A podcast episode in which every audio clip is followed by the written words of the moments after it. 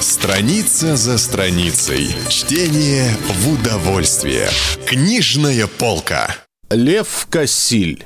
Черемыш, брат героя. Читает Михаил Антонов.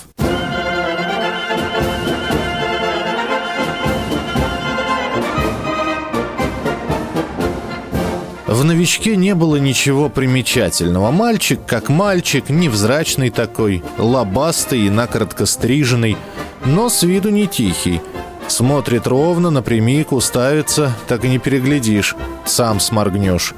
Пришел он в школу вместе с детдомовскими, однако одет в свое, гимнастерка на военный лад, но заметно, что сшито на другого, рукава подвернуты, воротник вокруг шеи, как обруч на палке, на воротничке голубые полоски – подлетчика вырядился, нацепил петлички, фыркнул толстый пучеглазый Федя Плинтусов, которого в классе все звали просто Плинтус. На партах хихикнули. Новенький внимательно посмотрел на толстяка и вдруг смешно надул щеки. Плинтус моргнул, засопел и разинул рот, но тотчас же, поперхнувшись, закрыл его – «Скушал на здоровье», — сказал новичок, усаживаясь на заднюю парту, где было свободное место, рядом с молчаливым Колей Званцевым, тоже из детского дома. Тихонький Званцев почему-то сразу заважничал и поглядывал теперь на класс так, будто бы узнал что-то очень интересное.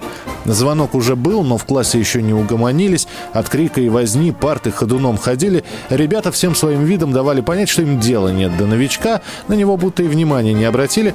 Но всем хотелось показать себя новенькому с лучшей стороны.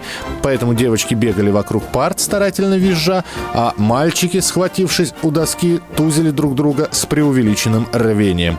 Упрямый новичок должен был видеть, что попал в класс отчаянный.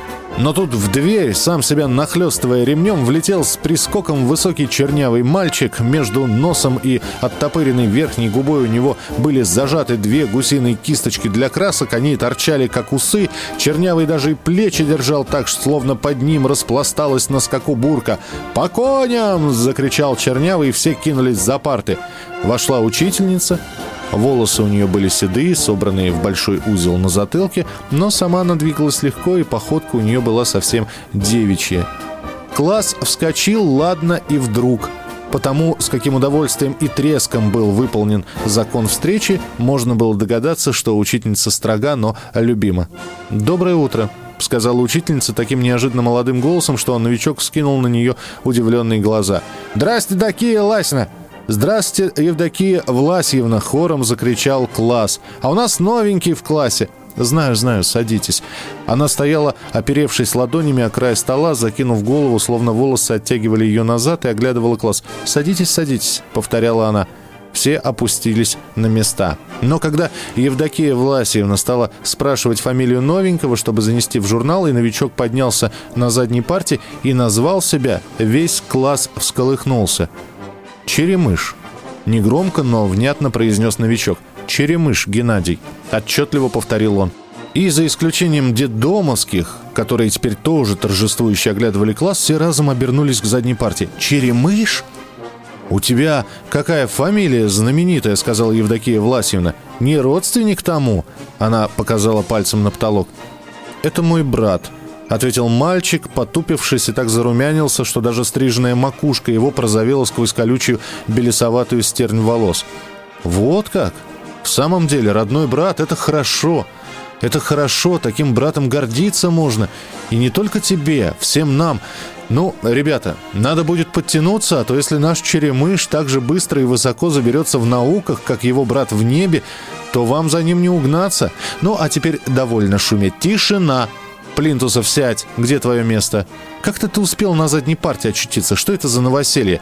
Багрово-щекий уволень оказался настигнутым после перебежки. Плинтусу не терпелось расспросить новичка о его прославленном брате, и он решил незаметно подсечь к черемышу. «Я тут теперь навсегда буду сидеть, Евдокия Власина!» — закричал Плинтус. «Почему же вас там трое на парте?» «Потому что Евдокия Власина новенький, вот Евдокия Власина место занял, а я еще на той неделе сюда собрался пересесть, Евдокия Власина. Не, ничего, нам, Евдокия Власина, втроем не тесно, мы как-нибудь марш к себе на место. — сказала Евдокия Власьевна, хлопая рукой по столу. «Живо! Отсаживайся! Плинцев, это я тебе говорю. Что ты Званцева выселяешь с его законного места? Это ты там лишний!» Плинтусов с неохотой покинул парту Черемыша и Званцева и, переваливаясь, побрел в освояси. Скопление мятежников рассеяно, громким шепотом возвестил Чернявый. Плинтус зло плюхнулся на свою парту, по классу побежали смешки. «Лукашин», — строго сказала Евдокия Власевна, «может быть, обойдемся без твоих примечаний?» Затихло, но через минуту Званцев получил записку от настойчивого толстяка.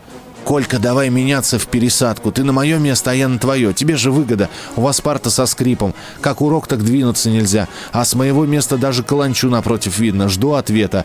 Ф.П. Но Званцев, обычно такой сговорчивый, на этот раз только язык показал. «Ладно, ладно», — погрозил ему Плинтус. «Припомнишь у меня». Это был отрывок из повести Льва Кассиля «Черемыш. Брат героя». Чтение для ума все равно, что физкультура для тела. Книжная полка. Книги, которыми зачитывались мы, должны прочитать и наши дети. Другие произведения всем известного автора вы найдете в книжной коллекции «Комсомольской правды». Каждый новый том спрашивайте в киосках города уже в понедельник, а всю коллекцию вы сможете найти в фирменном магазине по адресу Москва, Старый Петровско-Разумовский проезд 1, дробь 23.